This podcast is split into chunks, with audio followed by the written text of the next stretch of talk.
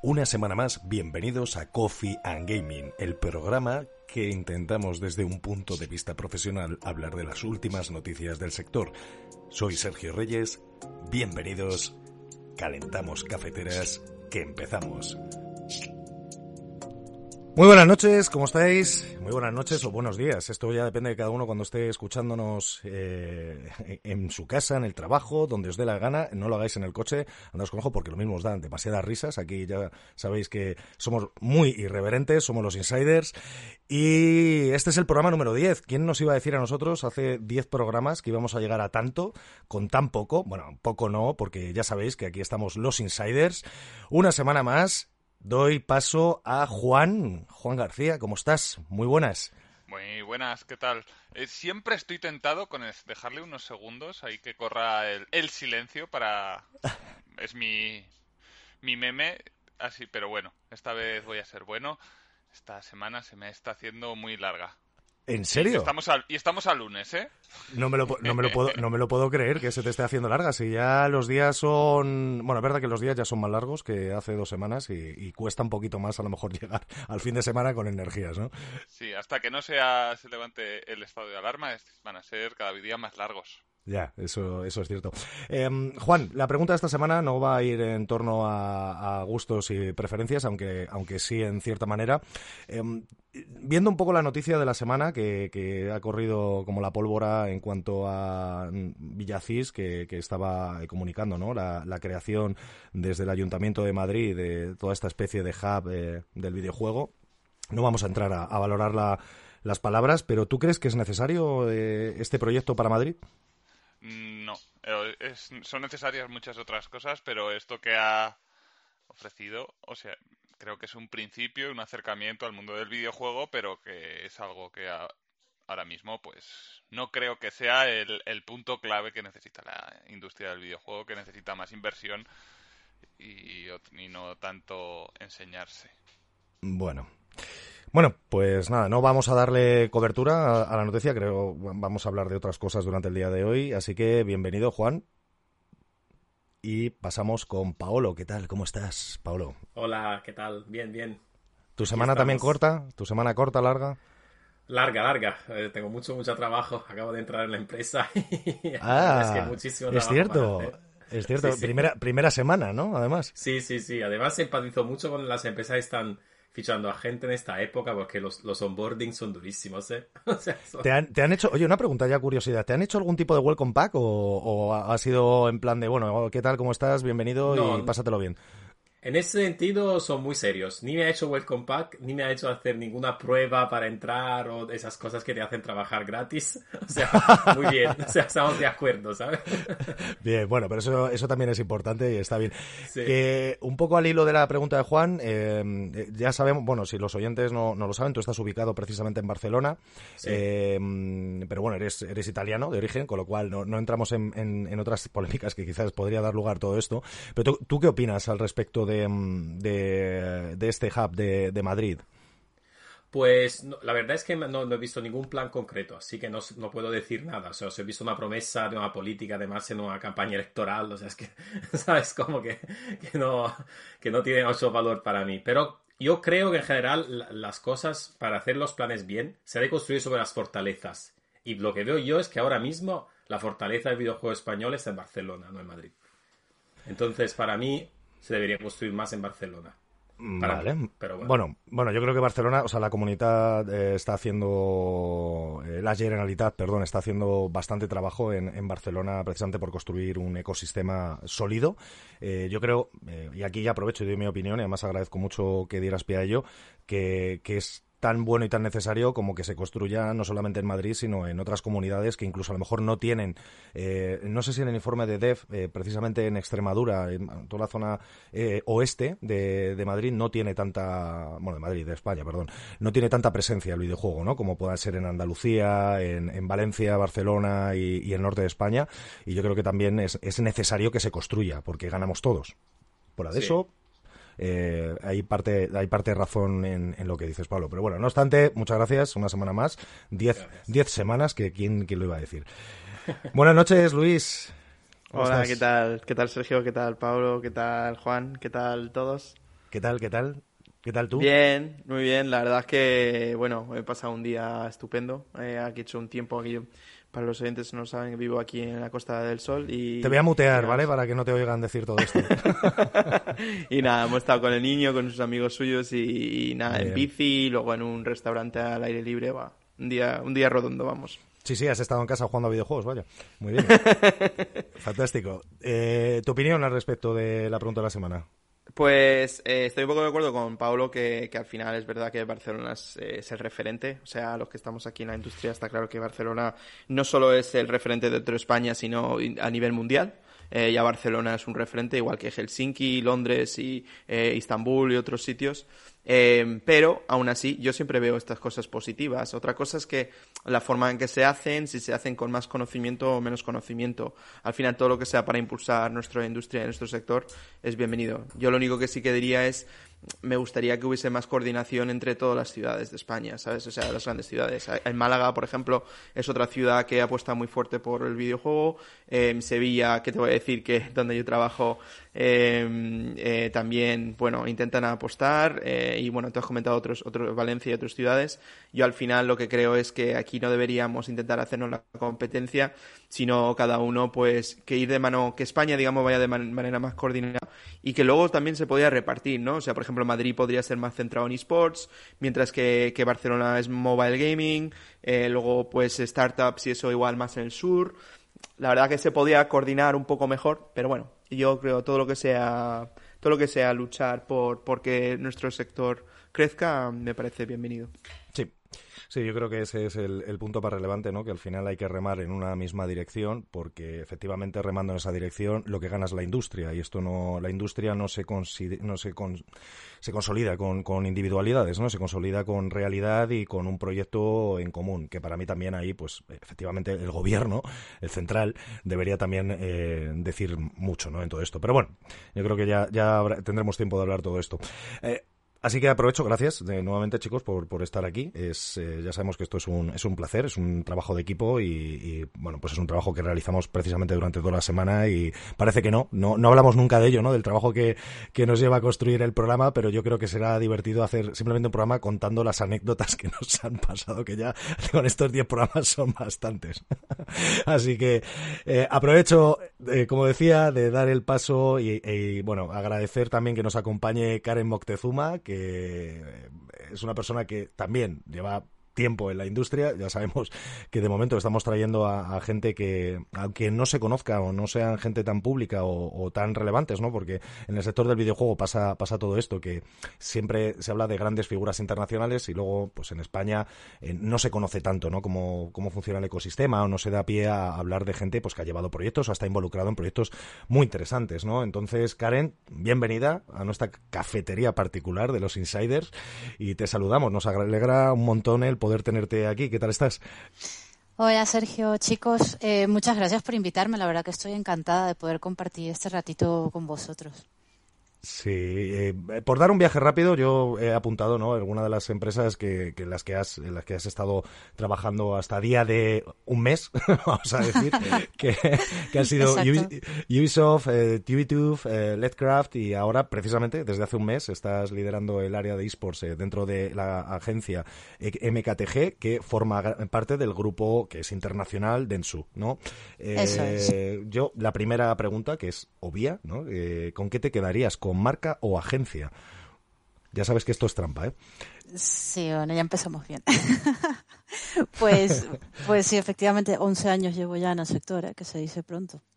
Sí, Pero me ha, me ha, permitido vivir cosas muy interesantes y muchos cambios, ¿sabes? Sobre todo en la forma de, de comunicar y transmitir. Pues yo ahora mismo te tengo que decir que estoy muy a gusto en MKTG, en agencia porque a mí particularmente me encanta, me encanta trabajar en sitios que están en constante movimiento, ¿sabes? Que no te aburres y que puedes desarrollar proyectos que te permitan retarte. No, no que te quedes un poco, digamos, estancado haciendo el ABC, sino que puedas innovar. Y la realidad es que muchos de mis alumnos me preguntan lo mismo, porque eh, me preguntan, ¿se vive mejor en cliente? Porque existe la idea equivocada que a lo mejor en cliente se trabaja menos intensamente eh, y que tienes menos estrés pero la realidad... Falsa, falsa, falsa esa realidad. Sí, o sea, totalmente. Es, que, es que la realidad, Sergio, tú lo sabes que por lo menos en esta industria, eh, cada videojuego tiene su propio ecosistema. Y claro, llega un momento que a lo mejor tienes hasta 20 interlocutores diferentes por juego. sí, sí. Hay 20 franceses ahí preguntando. Exacto, Que, no, que no solamente a nivel local, sino que es a nivel internacional, ¿no? Toda esa interlocución. Ahí es donde empiezan las complejidades del trabajo. sí, y, ojo que todos los juegos tienen las mismas exigencias, independientemente que estés trabajando con un AAA o un juego más mainstream, más pequeñito. Sí. Así que yo creo que en realidad eh, que te sientas a gusto en un sitio o en otro depende un poco también de, tus objetivos profesionales y de, y de, cómo te encuentres tú en ese momento. Claro, bueno, pues nos quedamos con que en este momento vital, que además eh, yo creo que todos los, momentos son vitales o son ciclos que, a nosotros nos apetece llevarlos de una manera u otra, te quedas con agencia. Además, yo creo que estás también en una casa grande que va a permitir hacer cosas muy interesantes, por supuesto. Exacto. Pero eh, habiendo pasado por Publisher, que ya sabemos que Ubisoft pues eh, tiene unas franquicias mm, relevantes, ¿qué, eh, ¿qué juego o qué títulos te hubiera gustado haber podido trabajar y que no has tenido esa oportunidad hasta a día de hoy? Pues, a ver, de los juegos que me hubiese, podido, me hubiese gustado trabajar con ellos, sobre todo el Assassin's Creed, Vayala, el que eh, el último juego que sacó, que no sé si visteis cómo hicieron el reveal, supongo que sí, porque estáis al día de, todo, me pareció impresionante. Porque fue un poco también una forma de evolución de lo que ya veníamos trabajando en la comunidad y, que, y que luego llegó un punto donde se apuntó directamente a, una plataforma como Twitch, pues donde se ponen a hacer cosas muy grandes. Y te, tienes siempre, todos guardamos en la memoria algún, alguna acción o alguna actividad o alguna, pues no sé, dentro de la estrategia, pues estas pequeñas cositas que, que nos dan la vida, ¿no? Como decíamos antes, que recuerdas con cariño alguna de estas acciones. Pues de los proyectos, mira, que, más cariño le tengo y que estoy súper orgullosa de haber podido participar en mi etapa de publisher son los dos realities que hicimos en Ubisoft. El de Far Cry 4, que fue, se grabó en el 2014, y el de Far Cry, eh, Far Cry 5, que fue el de... se grabó en 2017 y se lanzó en 2018. Bueno, que lo visteis recientemente en el documental de Willy Rex que estuvo comentando la experiencia. Sí, es que es curioso, ¿eh? porque fíjate que eso es, eh, es, como casi lo precursor de, a día de hoy con ciertas acciones que se están llevando a cabo, ¿eh? Y fuisteis pioneros en España, por lo menos, de hacer un, hacer un contenido como ese. Sí, totalmente. O sea, porque Ubisoft, eh, de hecho, fue una de las primeras empresas en España que, que dejó de pagarles a los youtubers en juguetes y empecemos a destinar presupuestos interesantes para, para este tipo de, de, colectivo, para que desarrollaran acciones que estuvieran orquestadas y controladas hacia un objetivo. Sí. Y la verdad que, que sí, que estos son los dos proyectos que más cariño les guardo. Porque todavía me acuerdo la primera vez que me pidieron un casting de influencers en España. Eso fue en el 2010 o 2011, me parece. Sí, sí. Que querían copiar una estrategia que venía desde Estados Unidos, que estaba triunfando. Y, o sea, tú imagínate, necesito una lista de influencers. ¿De qué? ¿De qué? ¿De qué, qué, qué, son, ¿Qué son influencers? Exacto. 2010, y en ese momento a mí lo único que se me ocurrió fue tirar de Twitter, poner un tweet y pidiendo de una forma un poco ya desesperada que contactaran conmigo, pero mira, funcionó. funcionó. Vinieron, eh, mi primer youtuber fue pues eh, O Consumer, que es un clásico de la industria. Sí, sí, Jolín, además es verdad, efectivamente, eh, que ya no ya no se le ve tan tan imberbe.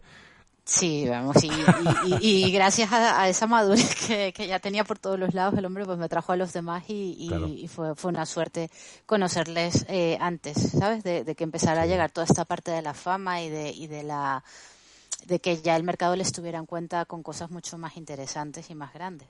Y bueno, y volviendo al reality, fue desde la perspectiva de empresa una verdadera temeridad. O sea, imaginaros defender esta idea de un reality, eh, no solamente a tu central, sino al señor mayor de marketing que lleva todo el presupuesto, decirle, oye, perdona, es que verás, necesito parte del presupuesto de la tele para poner, poder hacer esta prueba con estos youtubers. En Internet solamente. En Internet, exacto.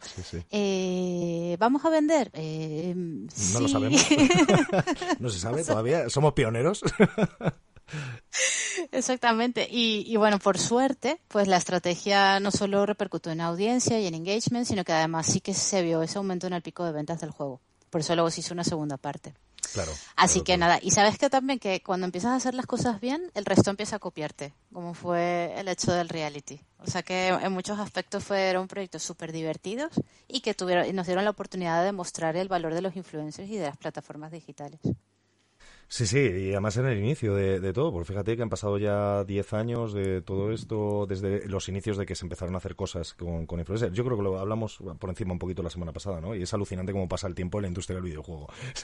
sí, hecho, totalmente. De hecho, pues una, otra de las discusiones que tenemos nosotros eh, en, nuestro podcast, y dado también por los perfiles, que somos muy heterogéneos, es esa separación entre la parte de negocio, puramente de negocio de vender, como tú bien decías, ¿no? Y por otro lado, el desarrollar videojuegos, ¿no? Y que además siempre hay una pelea pues en cuestión de tanto por, como el producto como el mercado al que estás lanzando. ¿Tú en, en, la parte de publishing eh, notabas esa, esa diferencia o, que había o existía eh, ciertos eh, puntos de vista diferentes en, a la hora de trabajar estos lanzamientos? Sí, totalmente. O sea, porque al final, pues obviamente tienes unos objetivos de venta que dependen, como sabéis, de muchísimos factores, pero tienes que estar ahí. Porque al final una, una persona invierte eh, si a lo mejor hay, hay cuatro triple o cuatro juegos interesantes que te quieres comprar, te compras uno, no, no baja por los cuatro. Entonces, claro, ahí viene la parte de cómo desarrollar esa estrategia. O sea, hay que adaptarla en función al territorio en el que estés y vigilarlo al milímetro para asegurarte de no cometer errores o cosas que luego puedan hacer que, que los eh, usuarios o los gamers en este caso pues se echen para atrás eh, en una decisión de compra. Ya no quiero porque, porque me siento ofendidísimo o porque, porque la empresa no se ha preocupado por, a lo mejor por traducir el juego o por preparar un guiño local dentro de la, dentro de la estrategia de comunicación. Sí, fíjate, yo eso recuerdo perfectamente con Resident Evil 4, que, que estaba supuestamente em, localizado en España, ¿no? El videojuego, y luego, y luego, y luego los consumidores decían, pero si eso no es España y no es absolutamente nada, ¿no? Era un poco, un poco locura, y, es verdad que siempre pasa, y recuerdo también, un, esto lo cuento, se lo cuento a todo el mundo, recuerdo un, un evento en, en Granada, eh, con, bueno, pues cuando estaba también en Coach Media, precisamente hablando con consumidores que nos insultaban diciendo que por qué no traíamos traducidos los videojuegos a español de los JRPGs, ¿no? Y era como, es lo que dices tú, ¿no? Era, al final dices, pero, pero es que no lo entendemos, pues igual deberías aprender inglés, ¿no? Que es lo que decía mucho a la gente. Ha llegado el momento, ¿no? Claro, que igual te va a servir en tu futuro profesional y no lo estás teniendo en cuenta, ¿no? En lugar de buscar esa localización, pero bueno, sí, sí, sí, es verdad que son momentos muy divertidos con los consumidores, desde luego. te digo, te, daba a escribir un libro. Sí, sí, sí, tota, totalmente. De hecho, de hecho, joder, eh, si vamos a la parte del consumidor y, bueno, el target, ¿no? Hablamos de, esos lanzamientos, buscar target y, centrarnos, eh, que ha cambiado esa atención de, esa publicidad que decías tú cuando tenías que presentar a los directores de marketing de, oye, es que ya la campaña de televisión igual no funciona tanto, vamos a hacer este otro tipo de acciones em, y porque cuesta eh, impactar, porque no están aparte consumiendo ese contenido más tradicional. Eh, y ahora ese cambio, ¿no? Porque ya hablamos de publicidad online casi tradicional, que nos acordamos de cuando se hacían esos brand days en revistas digitales como Mary Station, como Vandal, como Eurogamer, que, tuvimos la oportunidad de tener también a Xavi Robles aquí con nosotros hace unas semanas. Em, tú que has estado también eh, trabajando tanto con influencers, eh, ¿qué, opinión te merece el canal a día de hoy? Como la evolución del canal y cómo de importantes son los microinfluencers. No solamente hablamos de los de los más relevantes, ¿no? De esa campaña que, hablabas antes como Far Cry eh, a día de hoy. Pues a ver, la verdad que el tema de los brand days que se hacían antes era muy divertido prepararlos. Y que pues que viniera gente como vosotros, gente que, tiene conocimiento del sector, periodistas, y poder hacer un evento al uso. Pero la realidad es que al final estabas un poco condicionado por, por, la, por la opinión o por la sensación que te pudiera transmitir el periodista sin, sin ir un poco más allá de lo que es la experiencia de juego, que es lo que el usuario final necesitaba buscar o, o vivir. Entonces, eh, a mí me parece que, la evolución es una evolución justa, ¿sabes? Es la adecuada, porque sobre todo las empresas de videojuegos tienen que ir eh, evolucionando según va evolucionando su audiencia. Al final sí, sí que es verdad que no todos los canales sirven para todo, ni todas las plataformas. Que esto parece un mantra que estoy cansada de repetir, sobre todo de cara a clientes más tradicionales. Eh, y, y, pasa lo mismo con los influencers. O sea, hay que definir muy bien el objetivo la estrategia para saber exactamente hacia dónde quieres apuntar, ¿sabes? Ya no es cuestión ni siquiera de presupuestos, o sea, e-, es de objetivos, ¿qué queremos? Eso es lo más importante de todo. Los micro, a mí, yo siempre, o sea, eh, siempre que he podido he apostado por gente que está despuntando, gente que se le ve que tiene eh, muchas ganas de empezar a producir cosas para, para la comunidad y, y al final te da muchas alegrías porque no solamente trabajan muy bien, sino que aunque sé que en el tema de, influencers hablamos de audiencias o de alcance y, no tenemos que hablar de conversión, pero la realidad es que las, eh, los perfiles más pequeños te, te ayudan incluso a la hora de convertir un, determinado producto. Y en el tema de los videojuegos, pues te ayudan también a evangelizar un poco a los usuarios, a aclarar dudas. Y, es interesante no dejarlos de lado, a pesar de que, los números de los canales no sean tan llamativos a lo mejor. Tan robustos, claro, efectivamente, tan, absolutamente tan robustos. Vale, pues damos eh, finalización a esta primera parte de la entrevista, eh, Karen, eh, que luego los oyentes podrán escuchar en la segunda parte del programa y pasamos a la parte de noticias.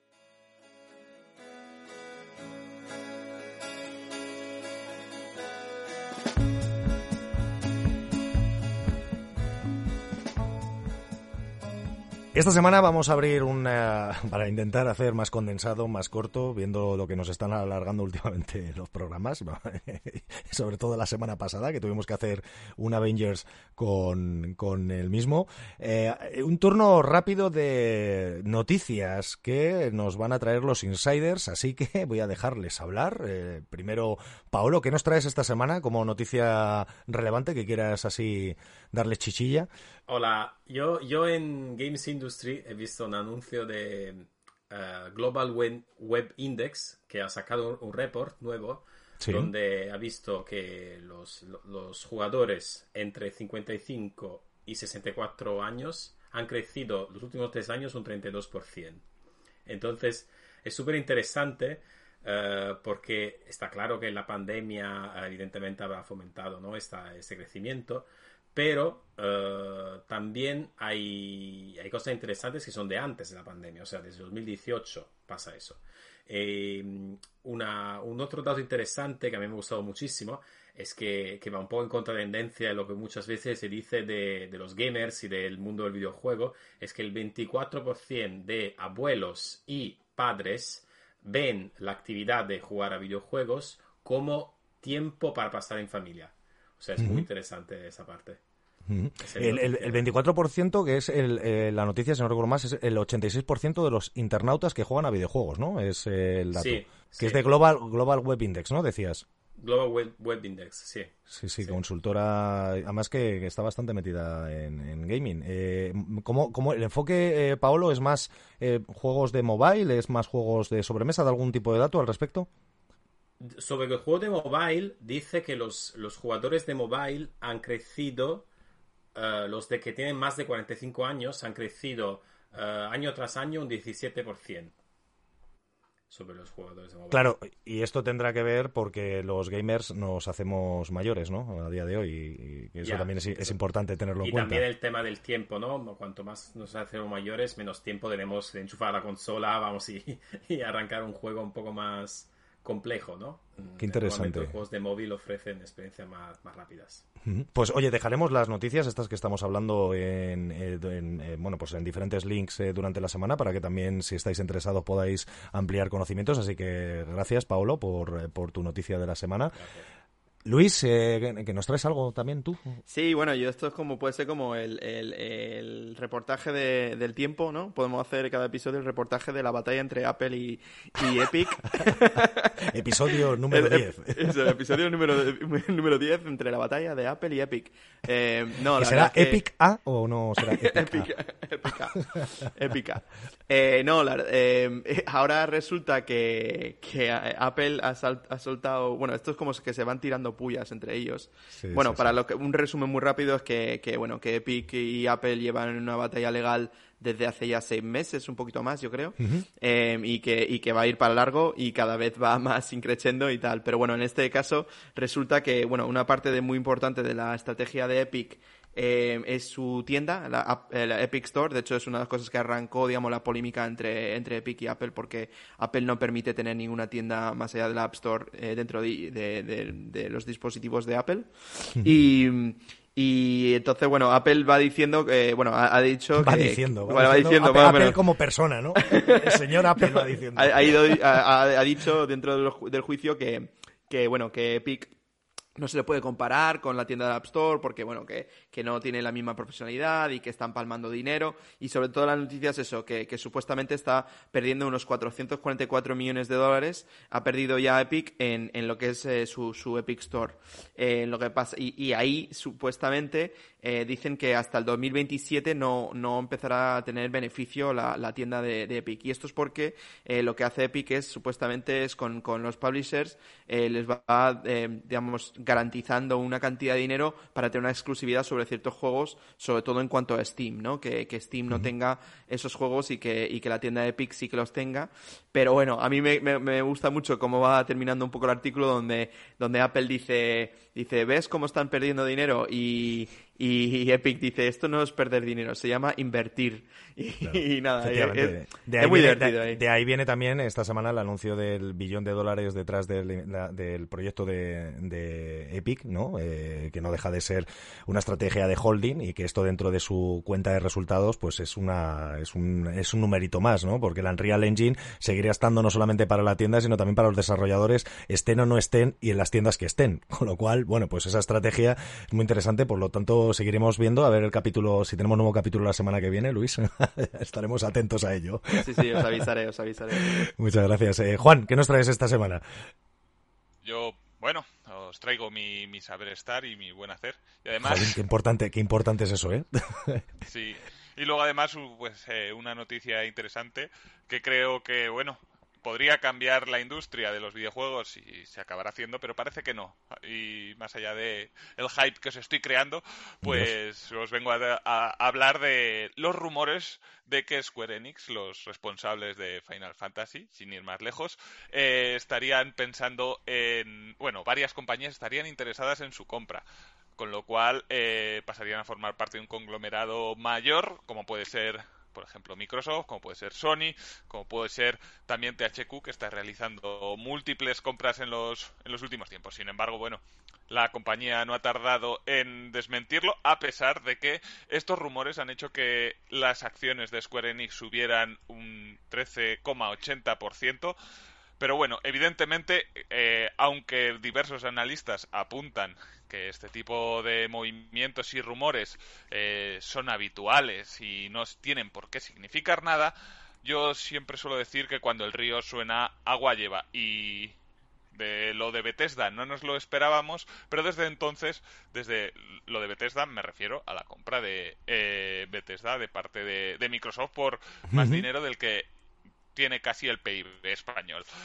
Pero el caso es que si cuando el río suena agua lleva y hay una compañía interesada en adquirir una licencia, bueno, una serie de licencias tan importantes como las de Square Enix, eh, que por cierto también tienen Tomb Raider o ha lanzado el último Marvel Avengers, eh, ¿Sí? quizás sería una forma muy importante de intentar contrarrestar eh, por parte de Sony lo que Microsoft está haciendo, porque además hay que resaltar que la relación entre Sony y Square Enix siempre ha sido muy, muy cercana con juegos exclusivos como Final Fantasy VII Remake. Sí, Yo dejo ahí sí, la puerta sí. abierta, pero a saber qué ocurre en el futuro, que no hay nada escrito ahora mismo. Yo siempre digo, yo siempre digo Juan, que cuando, cuando una empresa, empresa sale ahí a, a bocajarro a desmentir algo, es porque ahí hay algo.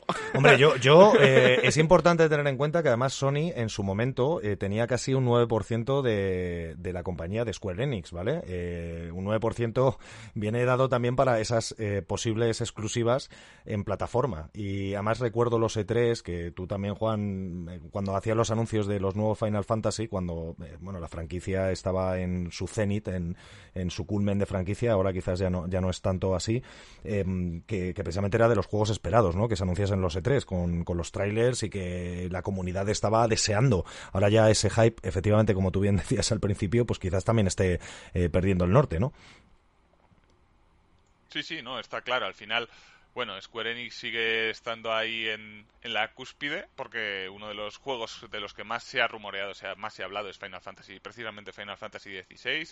Uh -huh. Así que se, sea lo que sea, si hubiera un movimiento finalmente, eh, sería de los que cambian el rumbo de la industria, como se ha dicho del mismo movimiento de Bethesda.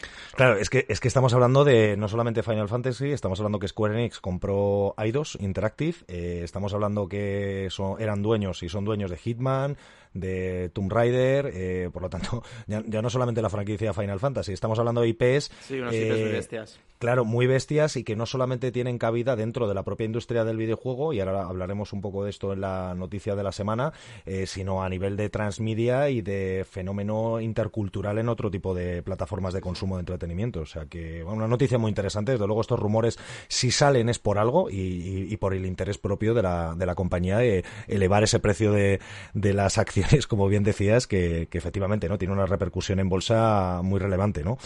Pues eh, muy interesante, Juan, también. Eh, muchas gracias. Eh, damos cierre a estas noticias rápidas de la semana y seguimos.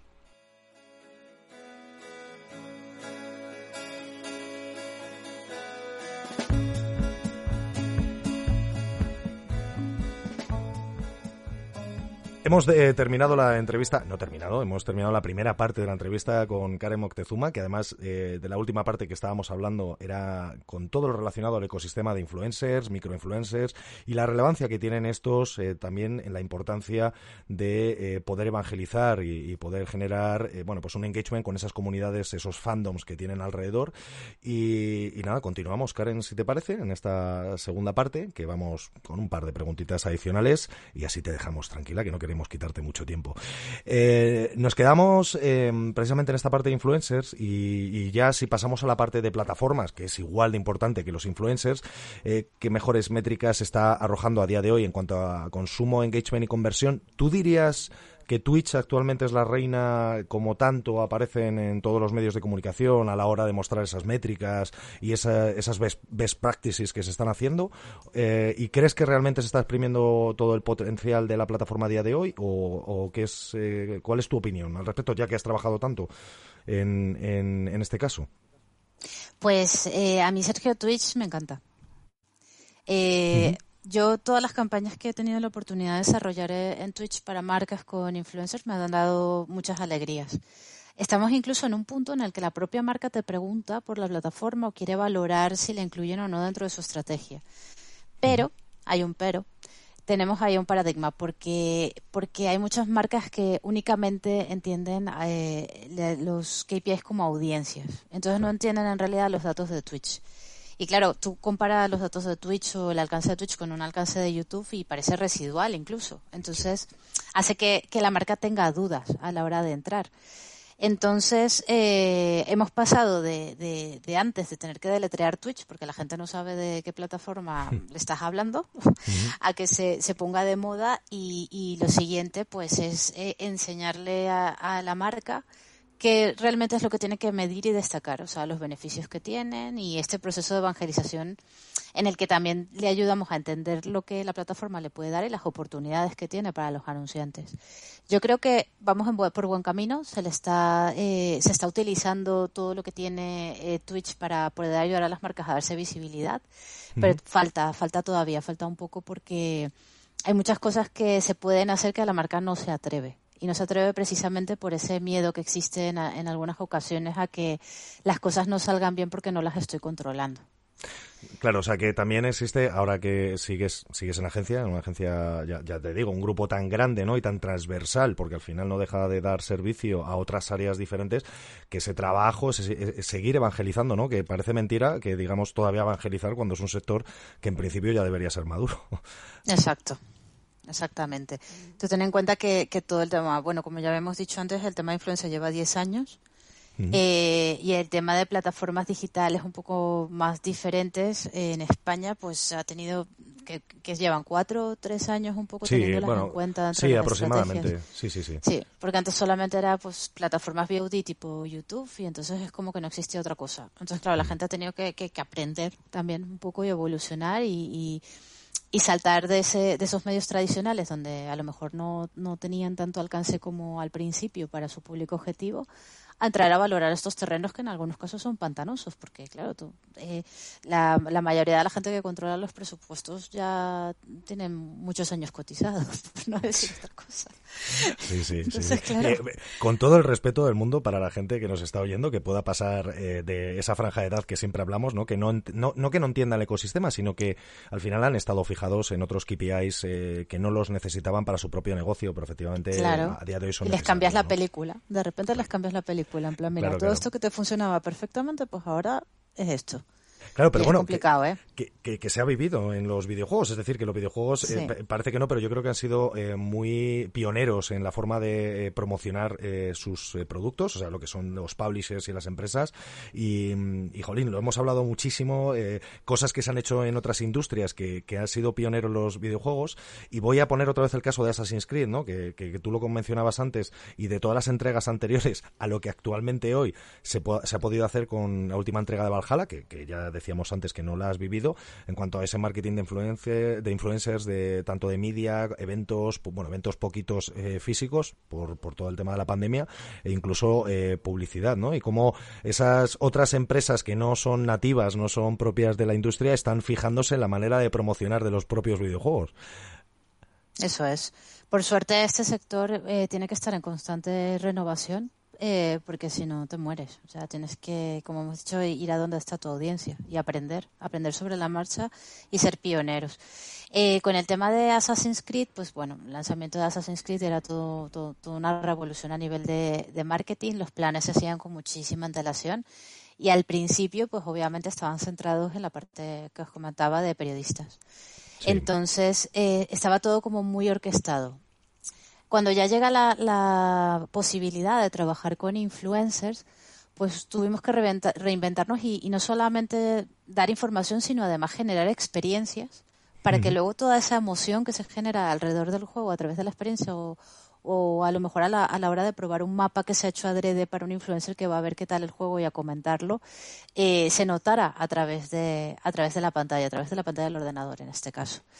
Eh, entonces, claro, ha cambiado tanto que esa necesidad de transmitir esa emoción de, que esa comunidad, que es una comunidad, sobre todo la Assassin's Creed, que es, es, es muy fiel y muy purista, eh, en muchos casos.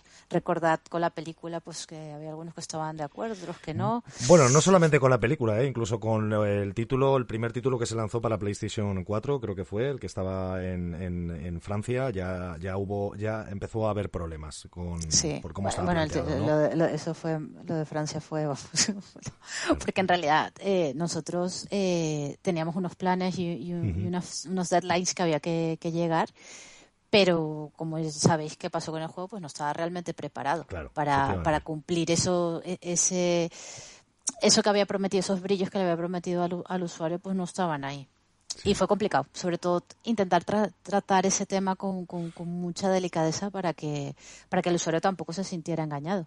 Sí, sí, sí. Y claro, como tú bien dices, antes que la relación eran con los blogs, y yo creo que muchos de los que estamos, bueno, algunos de los que estamos aquí en, el programa de los insiders, que teníamos esa relación con los blogs, que ya ni siquiera con los medios más grandes, ¿no? Como decía antes, pues un Veristation, un Vandal, etcétera, sino con los blogs, que son para mí los precursores de los, de los influencers, porque era gente que eran líderes de opinión, que tenían sus columnas, escribían, tenían su comunidad alrededor, y ojo, porque claro, estos eh, no iban tanto, eh, no era un medio de comunicación que, que subsistiera por la publicidad, sino que al final eh, lo hacían de motu propio porque tenían amor y, cariño a, oye, a una comunidad como pudiera ser Xbox, a una franquicia como pudiera ser Assassin's Creed, y efectivamente, si no cumplía sus expectativas, toda esa comunidad iba a escuchar a ese hombre, bueno, pues no, no precisamente muy contento, ¿no? De cómo era de cómo se había tratado el desarrollo del título, claro, claro.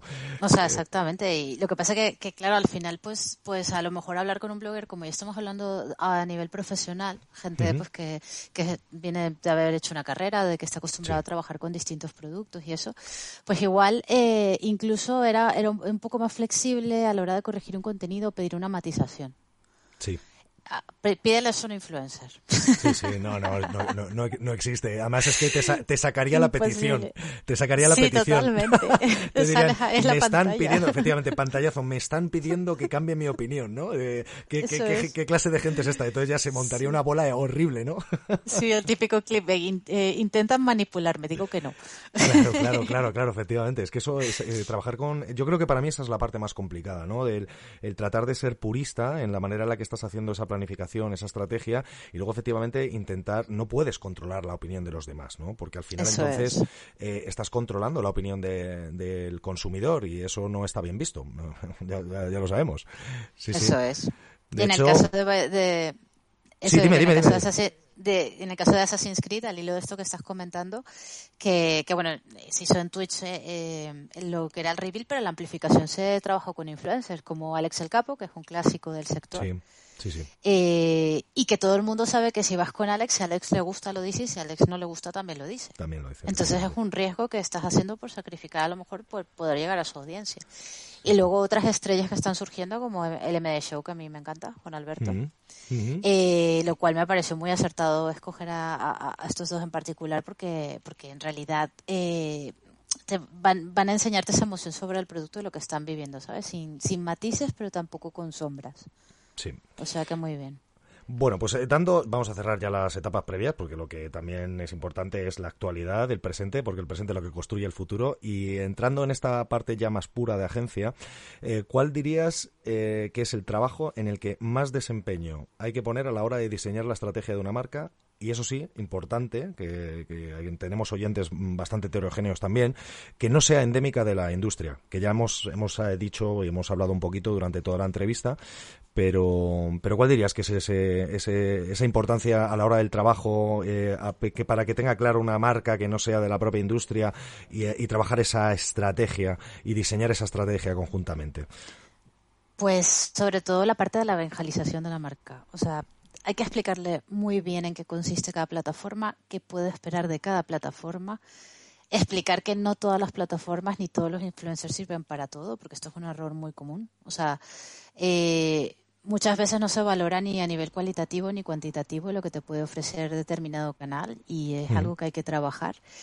Y ahí es donde está, el, eh, digamos, el esfuerzo más grande, porque casi siempre te piden lo que no es lo mejor. Por ejemplo, voy a poner un ejemplo, igual me caen encima, pero bueno. Marbella Vice. Marbella Vice, pues todo el mundo está eh, muy interesado en toda esa audiencia, de toda esa gente que está atenta a lo que está ocurriendo dentro del servidor, pero no tenemos que olvidar que es un servidor que, que lo controlan eh, influencers. Los influencers. O sea, su objetivo es pasarlo bien, su objetivo es jugar dentro del mapa. rolear, como dicen, claro, rolear. Eso es.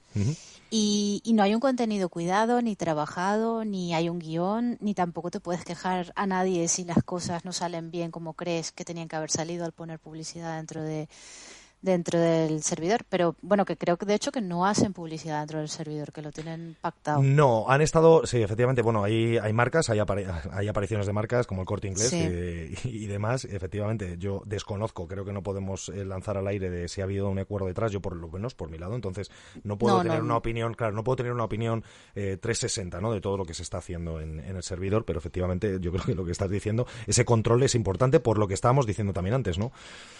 Eso es. Y, claro, ya está nuestra labor como agencia, pues decir, pues aquí puedes meter los pies y aquí, ¿no?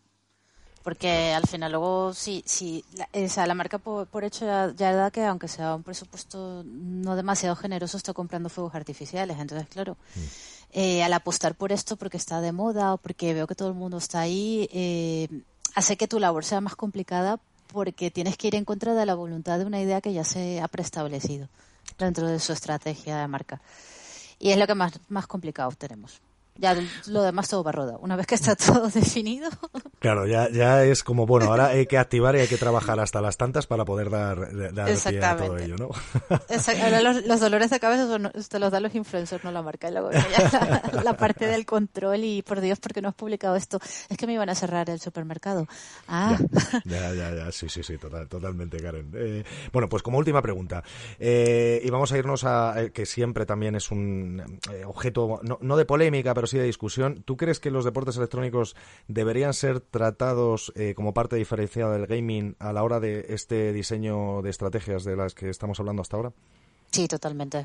O sea, eh, otro mantra, eh, todos los eSports son videojuegos, pero no todos los videojuegos son eSports. Eso eso es un mantra, eso es un mantra. O sea, sí, sí. o sea, todo el mundo se lo, se lo grabe porque eh, es complicado eh, trabajar con marcas que, que, quieren entrar dentro del territorio de eSport pensando que están comprando influencers de gaming. Sí. Sobre todo luego a la hora de, de, ver los resultados y, y, de ver esos fuegos artificiales que hablábamos antes. O sea, es totalmente, son dos estrategias totalmente diferentes con distintos objetivos. Además, los influencers de gaming ya llevan 10 años profesionalizándose. Eh, los eSports que tendrán unos profesionalizándose igual de unos 4 o 5 años, aprox. Eh, y luego, eh, definitivamente, tienen que, saber que, no son comparables. O sea, pueden ser complementarios. ¿Vale? A mí sí que me parece acertado hacer una estrategia complementaria si quieres entrar en el territorio y tener también la parte de gaming. Pero un ejemplo muy mainstream que le ponía yo el otro día a un cliente es que es como si te compras unos zapatos, o sea, todos son zapatos, pero si tú vas y te compras unos zapatos de tacón, no puedes irte de tracking. Ya, claro, o sea, que, tienes que tener en cuenta que no, que no estamos hablando de lo mismo. Y, y a nivel de alcance tampoco. O sea, la forma de definir los KPIs de estas estrategias son distintas. Entonces, por mi parte, esto entra dentro de la complicación esta que te comentaba de evangelización que hablábamos antes también. Sí. No, no, total, total, Karen. Oye, pues eh, muchísimas gracias. La verdad que, jolín, eh, ha sido una entrevista súper interesante porque además es un punto de vista que, que no, no, no, hemos tratado con tanta profundidad, que yo creo que lo seguiremos tratando porque creo que da, da pie a hablar y además la parte de los influencers son ultra relevantes a día de hoy para cualquier estrategia. Te deseamos eh, en esta en este aterrizaje que ya, ya llevas un mes muchísima suerte, que seguro que harás un grandísimo trabajo en MKTG y, estaremos al tanto, por supuesto, de todo lo que vaya saliendo y, que nos informes, nos informes, que todo podemos darle también cobertura. O sea que nada, te agradezco, te agradezco que, hayas estado con nosotros, chicos. Eh, aprovecho por si queréis también despediros a Karen. Gracias por haber estado, muy interesante. Gracias, Karen, muchas gracias. Muchas gracias. A vosotros, chicos. Encantada de estar aquí compartiendo. Nada, seguimos con el programa y nada, muchísimas gracias y hasta la próxima, Karen. Chao. Chao.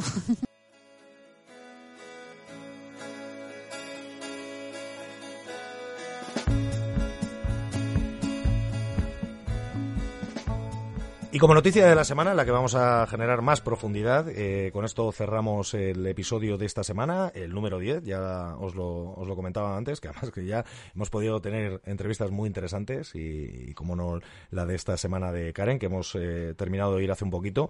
Eh, vamos a hablar de, de, una de las noticias que yo creo que no solamente tienen que ver con el sector del gaming, tienen que ver con el propio, con la propia industria o del entretenimiento y que tienen, adquiere una relevancia eh, eh, internacional en, todos los mercados donde tiene cabida y es eh, la que eh, Riot Games ha declarado que quiere llevar a cabo un live action movie de su saga de League of Legends y, más bien casi recayendo sobre el mundo, el universo de, de Runeterra, ¿no?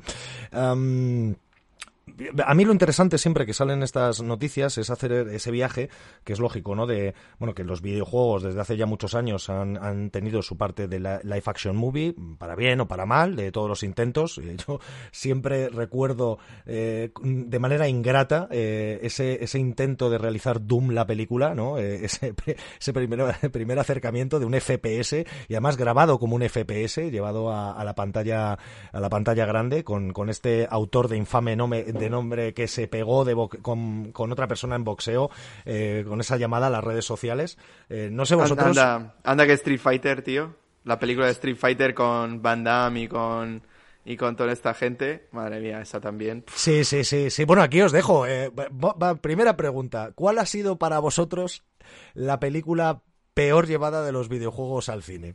Super Mario. Super Mario. Super, Mario, Super Mario. Super Mario totalmente. Es horrible, tío, Super Mario. Super Mario, eh, Super Mario. Resident Evil. Todas las de Resident ¿Cuál? Evil. Todas, todas, no salgas ni una. Que no, hombre, algunas son divertidas, pero tío, no jodas. Pero vamos a ver, que si son de. Además, la tía estaba todo buena y todo, tío. no digas, pero por Dios, Luis. como te pueden decir que está basado en. Hola, eh bienvenido Mr. Bansal. O sea, no tiene nada que ver con Resident Evil más allá del nombre en la primera película. Importante, esperar, esperar. Este punto me gusta mucho, Juan. Este punto me gusta mucho. No tiene nada que ver. Eh, ¿Creéis que precisamente esas, esos intentos de traslación de los universos de los videojuegos a las películas tienen que tener que ver con, tienen que, tienen que tener ver, ya me estoy liando yo como, como Luis hace un par de semanas, luego lo tendré, tienen que tener ver eh, eh, o, no con, con, el, con el propio argumento de la película o no. Sí, evidentemente, sino para que tomas una un nombre de una IP para inventarte la historia, inventarte la ambientación, inventarte los personajes, o sea, al final, ¿para qué? Si es como dice, voy a hacer la jungla de cristal 7, pero no sale John McClane y tampoco sale acción, es una película de amor. Pues pero tú te acuerdas, tú te acuerdas del videojuego Die Hard eh, del primero, de la primera PlayStation que además era en el aeropuerto, vista en tercera persona, eh, tampoco tenía todo que ver con, con, el propio, con la propia película, ¿no? O sea, es decir, luego las, las películas que han sido trasladadas a videojuego eh, han sido, bueno, no sé, no quiero decir tampoco mm, libres en cuanto al guion, porque ya aquí depende dependerá mucho del guionista, de la productora que esté detrás y demás. Yo, yo fíjate que tengo sentimientos encontrados con, con esa parte de, de, ser fieles o no, hacer un fanservice o no hacer un fanservice, ¿no? Eh, por ejemplo, voy a poner también el otro caso, que han sido los, los animes que han hecho live action, ¿no? Y aquí podría nombrar Death Note, que para mí eh, no fue fiel, aunque, aunque y además generó una polémica brutal. Bleach, el live action que solamente cubría eh, primera parte de, de, lo que era toda la saga de, de anime. Y, creo que también tienen ese problema, ¿no? O sea, para mí existe un gran problema de trasladar un producto como un videojuego al cine, ¿no? Con una, una película en acción real que, por ejemplo, y no solamente ahora entramos con el tema de Riot, veremos a ver qué hacen con Uncharted, por ejemplo. Para mí depende muchísimo del tipo de videojuego. Porque el Uncharted, por ejemplo, es un, tipo de videojuego muy story driven, pero. Uh, pero la. Perdón, perdón, es que estábamos hablando, Pablo, por ponerlo. No, no, no. No, no, no, pero sigue, sigue, Pablo, sigue, Pablo. Era curioso, es que estaba, estábamos, estábamos hablando de otro, ¿no? Que yo creo que también puede dar mucho que hablar. Es que lo que no saben es que tenemos el vídeo aquí, que nos vemos entre nosotros. Es que realmente y, hemos dicho es un poco como cuando pasa cuando se diseña una, una, la historia de un videojuego, ¿no? Sí. Que League of Legends no es un tipo de juego digamos así, de, de, de, historia, ¿no? De lore, que tenga un lore en el que trasladarlo, ¿no? Creando el lore, gracias a la película. Os terriblemente, os estáis equivocando terriblemente. Tiene, League of Legends tiene un lore ultra profundo, hay un montón, hay libros de ello. Ahora, ahora, ahora. y, de claro, pero no, pero no por el juego, pero, sí, pero no por el juego. Pero no nace así, desarrollando con su tiempo. Se crean, espera, espera, no habléis todos a la vez, dejar a Juan, dejar a Juan. Los personajes se crean y tienen un lore eh, detrás, es decir, existe un universo conectado que es que además allí hay un UCM de videojuegos de League of Legends. Está, está Legends of Runeterra, por ejemplo, sin ir más lejos, que está ampliando ese lore desde hace ya más de un año. Sí, es decir, no es algo nuevo, está todo, me, me expresado mal, ¿vale? digamos, el nacimiento de League of Legends nace con, con, una mecánica muy definida. Y no con un lore. Luego le han creado, le han creado todo el lore. Un poco lo mismo que ha pasado con, con He-Man y los Masters del Universo. O sea, antes se han creado los, juguetes y luego se creó a raíz de ellos todo el lore. O sea, yo creo que, hay una diferencia. En cambio, cuando hay un juego con una historia, como si fuera Uncharted o Resident Evil o Silent Hill, es muy difícil trasladar eso a otro medio. Claro, y ahí, y ahí, y yo creo que también ahí eh, viene, ah, vamos a ver, la libertad de guion, ¿no? La libertad de, intentar hacer una narrativa que tenga que ver con el videojuego cuando efectivamente... Yo creo que ahí es el punto, ¿no? Em, sería más complejo, eh, o sea, un fan va a entender que, por ejemplo, ¿no? Un Uncharted que es eh, story driven, como tú bien decías, ¿no? O sea, que tiene una historia que para el consumidor de, de Uncharted es muy cercana a, un, a una experiencia de una película. Si luego la película no es tan fiel eh, ese fanservice o ese momento en el que el fan bueno, dicen... Tomb Raider, ¿no? Claro, como pasó a lo mejor como, con Tomb Raider, ¿no? Lo que pasa que eh, yo creo que también los videojuegos han avanzado a nivel gráfico para parecer una película. Tomb Raider cuando salió en su momento, bueno, ¿no? Mm, era otra cosa, ¿no? Y ahí entramos luego en la parte de esos videojuegos que tienen un lore, pero no tienen una... no están contados de esa manera, ¿no? Un poco quizás lo que pasó con El Señor de los Anillos cuando fue trasladado a esa experiencia cinematográfica que tenía Peter Jackson en la cabeza, que era muy, muy concreta y la hizo con, eh, de, la manera que él lo llevó a cabo. Si a lo mejor lo hubiera realizado otro guionista y otro director de cine, hubiera sido otra historia completamente diferente, ¿no? Y yo quizás es lo que puede tener miedo el consumidor y el que es el, el que realmente ha apoyado League of Legends desde el inicio, ¿no? Que lo que se traslade a ese live action movie, no sé si quizás estáis de acuerdo con que Warcraft, la película, eh, sí, sí cumplió en parte con esa expectativa, ¿no? De poder trasladar y de hecho en el mercado chino eh, fue, una, fue un auténtico éxito eh, Warcraft, la, la, película, ¿no? No sé si para el consumidor, yo, yo no soy consumidor, con lo cual no puedo dar la opinión tan, tan a fondo y no he, no he llegado a, entrar tanto en detalle, pero sí se pudo acercar a, esa experiencia del videojuego. Y a mí es lo que me puede dar miedo del consumidor, ¿no? Que, que, quizás lo que se traslade al cine no sea lo que se han creado ellos a la cabeza con ese lore que no está exactamente contado, aunque esté trasladado a diferentes productos y diferentes consumos, porque cada uno tiene una historia completamente en la cabeza.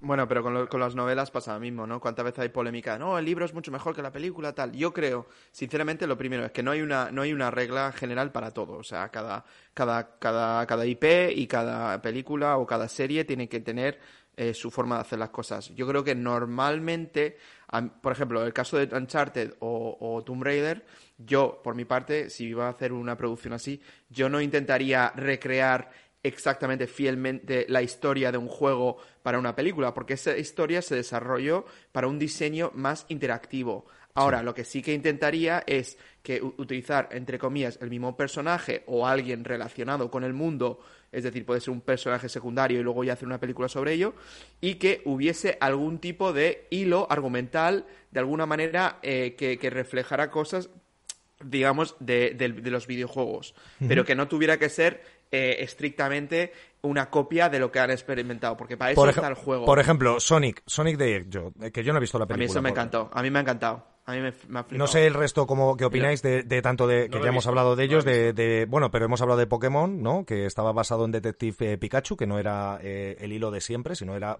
precisamente un videojuego muy concreto. Juan, yo creo que además dio una opinión en el podcast que estuvimos hablando de ello. Pero entre Sonic y, por ejemplo, Pokémon, que han sido trasladados a cine, y antes hablábamos de Super Mario, que son tres iconos eh, legados de la industria, ¿no? Muy relevantes, eh, con ventas cada una de las franquicias de millones y millones de ellos.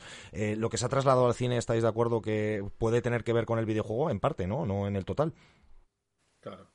Depende del juego, o sea, depende, o sea, es decir, por mí Super Mario, como lo hemos dicho antes de risa, para mí es de las peores películas en cuanto a película que ha ido de videojuego a película. Ahora, la de Sonic, me, me, llevé el niño con, conmigo al cine a verlo, me lo pasé bomba. A ver, tampoco es que es una película que me voy a comprar y tenerlo, pero, pero no, me, me gustó. De hecho, quizás iba con tan pocas expectativas porque lo he visto, porque he sufrido tanto viendo películas mal hechas de que basadas en videojuegos que al final me sorprendió más gratamente y la de Pokémon no lo he visto, o sea que no puedo comentar sobre ello. Y luego yo estoy esperando la, la serie de Candy Crush, porque sé, que King estaba haciendo una serie sobre Candy Crush. Bueno, hicimos una. Hicimos no, no cuando... más de ello. Pero hicimos un programa, un programa de tele, hicimos un en, en, Estados Unidos, bueno, cuando estuve trabajando en King, ah, hicimos en Estados Unidos un programa de tele un año. No, tenían el suelo como para poder que los, los eh, usuarios o como los un muro, como un muro enorme. Eso es, como un muro que interactuaban con ese muro, ¿no? en tiempo real. Jolín, lo, me recuerdo estar habiendo, bueno, haciendo el análisis, ¿no? De que de qué tipos de productos audiovisuales habían salido del videojuego. Pero, por ejemplo, eh, Juan, tú que, tú que tienes la grandísima oportunidad, que además eso para mí, cuando estabas en IGN, era una de las cosas que yo decía, jolín, cómo mola, que ha sido a premiers de películas, ¿no? Entonces, ¿cómo son esas premiers de las películas de videojuegos?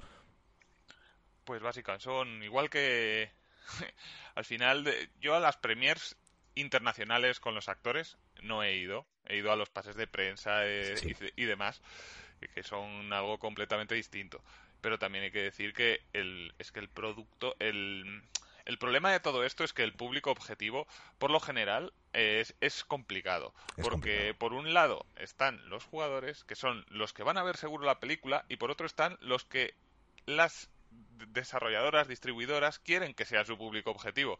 Entonces, en, es, en, esa pelea es donde hay problemas realmente y donde se van a la mierda los proyectos. Porque, por ejemplo, eh, la película de Sonic, a mí como fan de Sonic, me gustó bastante. Pero también hay gente que, que pues lo la vilipendió, sobre todo al principio, cuando vieron el primer, no sé si os acordáis, el primer diseño del erizo. Sí, que cambió, que cambió, que además cambió ese diseño, ¿no? que exactamente, y a eso me refiero, era tan distinto, tan diferente, tan un Sonic humanizado, cuando esto no es así. No va de eso, sí que eh, hay que entender que hay que tener cierta fidelidad al material original, que es por lo que falló miserablemente Mario Bros, que es por lo que las películas de Resident Evil son una mierda al final, porque han hecho algo, algo partiendo de una base que no se parece en nada a lo que a lo que era originalmente y ese es el problema al final. Hay que ser fiel a la idea si no ponte a hacer otra cosa Sí, yo estoy de acuerdo, hay que ser fiel. De hecho, para mí, los dos ejemplos que siempre pongo, que uno de ellos lo, lo estaba, lo ha sacado José en, en, pantalla, ha sido Dragon Ball Evolution, la película. que efectivamente, efectivamente yo creo que, que, duro, que duro todo eso. Yo creo que ninguno de los que estamos aquí podemos decir que nos gustó. Y por otro lado, y hemos hablado antes también de la, de la noticia de Square Enix, eh, la primera producción audiovisual que se hizo de Final Fantasy, que además arruinó a la compañía cuando Sakaguchi, eh, yo es el ejemplo que siempre ponía, porque además, trabajé con, con, la franquicia de Final Fantasy y era un tema que Squaresoft, eh, es decir, que, al final acabó siendo Square Enix y se, me, se hundió por, por esa película que, bueno, no era fiel a lo que a lo que era la idea original de Sakaguchi de ser un Final Fantasy. Lo que pasa es que se llamó Final Fantasy porque vendería más en cine, ¿no? Y es, es obvio. Aunque luego la película fuera una película de animación que si no hubiera tenido ese nombre, pues hombre, lo mismo lo hubiera visto alguien. Pero ya pones Final Fantasy, igual que puedes poner eh, Dragon Ball, igual que puedes poner eh, Legends of Runeterra, igual que puedes poner Warcraft. Y efectivamente, Juan, yo estoy contigo y creo que todos estamos, que eh, tienes que ser fiel porque esa franquicia o ese IP ha llegado a donde ha estado primero por los jugadores de ese videojuego, no al revés. Oye, una... una, una... No, perdón, perdón, Juan. No, no, yo iba a decir únicamente que solo hay que fijarse en lo que ha pasado muy recientemente con la película de Monster Hunter, que es otro Pero ha sido, de... perdonar eh, mi ignorancia, porque la he seguido, no ha sido lanzada todavía, ¿no? Sí, sí. ¿Ah, sí? Sí. Madre mía, estoy, estoy totalmente fuera. O sea, ¿tú la has llegado a ver? Mortal, y la de Mortal Kombat, la Hoy, ¿no? nueva de Mortal este fin de Kombat semana. también ha salido, sí. Sí, este fin de semana. Tampoco, que tampoco tal? es tan terrible, ¿Se sabe algo? pero de, no, no es tan terrible, pero es que Fíjate que, la primera, fíjate que la primera, fíjate que la primera película de Mortal Kombat a mí, vamos, para mí es es que le tengo un cariño. Sé que la gente lo, lo la gente encantó. lo puso a parir, pero yo es que lo tengo un cariño a esa encantó. película. yo igual, ¿eh? Sí, yo también, yo también. Y la banda, la banda sonora era, yo creo Hostia, que la banda sonora lo teníamos Claro. nosotros en CD en casa. Claro, pero yo creo Madre que por- porque, porque es una película también que, Tecno, que- eh. sí, muy da- también teníamos la edad, ¿no? O sea, es- estamos en la adolescencia. Yo a lo mejor pienso en un consumidor mm, de como nosotros ahora. Eh, estaba viendo eh, al hilo de lo que decía Juan, la noticia en Rotten Tomatoes le han dado un 64% en el Tomato Bueno, no está mal, no está, ¿Vale? mal, no está mal. Para una película de videojuegos, eso Sí. no está mal, ¿eh? Claro, 11, o sea, 11 reviews, eh, 64, todavía no he entrado en IMDB y, de- y demás, y en, Metacritic para ver, para ver cómo ha estado. 64, efectivamente, para mí, podría, yo creo que la podrían haber puesto peor y, ya me gustaría verla porque efectivamente creo que la estrategia que tiene Warner Bros., que es un poco lo que le pasará eh, a, a Riot Games, es Warner no deja de ser el publisher del videojuego. Y esto es muy importante también tenerlo en cuenta. El Mayor, es, eh, que es el que produce la película, es al mismo tiempo el publisher de la propia IP, con lo cual entiendo que deberá cuidar esa IP si quiere seguir vendiendo videojuegos también, que es donde estará su core de negocio. Y pregunta No sé un poco para Juan, una preguntita para Juan. El tema del IP este de, de Runeterra, tú lo ves porque obviamente, como dices, tiene un lore bastante profundo que se ha ido desarrollando a lo largo de los años y es verdad que yo, yo miraba hace poco vídeos de CGI de sobre el Runeterra y eso, igual tienes nueve y pico millones de, reproducciones en, YouTube. Eh, por lo tanto, hay una audiencia muy grande ahí, pero tú lo ves como que puede tener la misma, digamos, acogida que Marvel o DC en, en un futuro. Eh, yo creo que lo que van a hacer, lo más inteligente es empezar flojito con una serie y a partir de ahí ir creciendo. Al final, League of Legends lo juega mucha gente, pero claro, tiene la ambición de llegar mucho más allá. Por eso han, han lanzado Wild Rift, que es el juego para móviles, etcétera, etcétera. Al final, eh, este UCM no lo hace, no lo hacen solo para para llegar a más, vamos, lo hacen precisamente para llegar a más gente, no solo para satisfacer a los jugadores. Y es lo mismo que que se, la calidad que tienen y el universo que tienen es el mismo que podía tener World of Warcraft o los juegos de Blizzard, que al final Sí. tienen tanta calidad, el lore que crean, que invitan a la comunidad a querer saber más. Y ese es el, el pequeño secreto que tiene todo esto. Sí, sí. De hecho, bueno, eh, hablamos de, del el, competidor por naturaleza, por tipología de videojuegos, que es Dota, eh, que ha sacado serie, además, eh, en exclusiva con Netflix, que está producida por Valve. Eh, es decir, o sea, Valve ya se ha metido a hacer la producción de la serie de animación de, Dota Dragon Blood. Pero claro, eso ya es animación, ¿no? O sea, aquí es animación, pero es lo que, eh, pero, no, pero, pero lo que decía Juan, es decir, que también tiene sentido eh, todo este universo expandido depende de lo que consumas. Por eso, ciertamente Riot sacó varios cómics basados en diferentes personajes, ha, ha, sacado videojuegos en diferentes plataformas para continuar con jugadores que no llegas de otra manera, porque ya el de PC ya, ya le tienes metido en League of Legends a ti lo que te interesa es que el consumidor siga el viaje en otras, en otras plataformas y con otras tipologías de contenidos completamente diferentes, ¿no? Em, yo recuerdo, bueno, de Castlevania, ¿no? Por ejemplo, que sacó serie de, animación hace un par de años, que ya mm, creo que están a punto de sacar la última temporada y con eso cierran, claro, cierran el arco argumental que estaba basado en el lore de la tercera entrega de la sala de los, de la saga de los Belmont. Entonces, claro, eso es una parte, pero fíjate, ¿no? Si, si al final sacas una serie de esta tipología de cada una de las entregas diferentes que ha tenido Castelvini a lo largo del tiempo, que no deja de ser otra cosa que la historia de Drácula, que ya la hemos visto y revisitado 200 millones de veces. Al, final, al final también... ¿eh? Eh, Juan, dime. Que eso, digo que eso es una movida, que es un multiverso.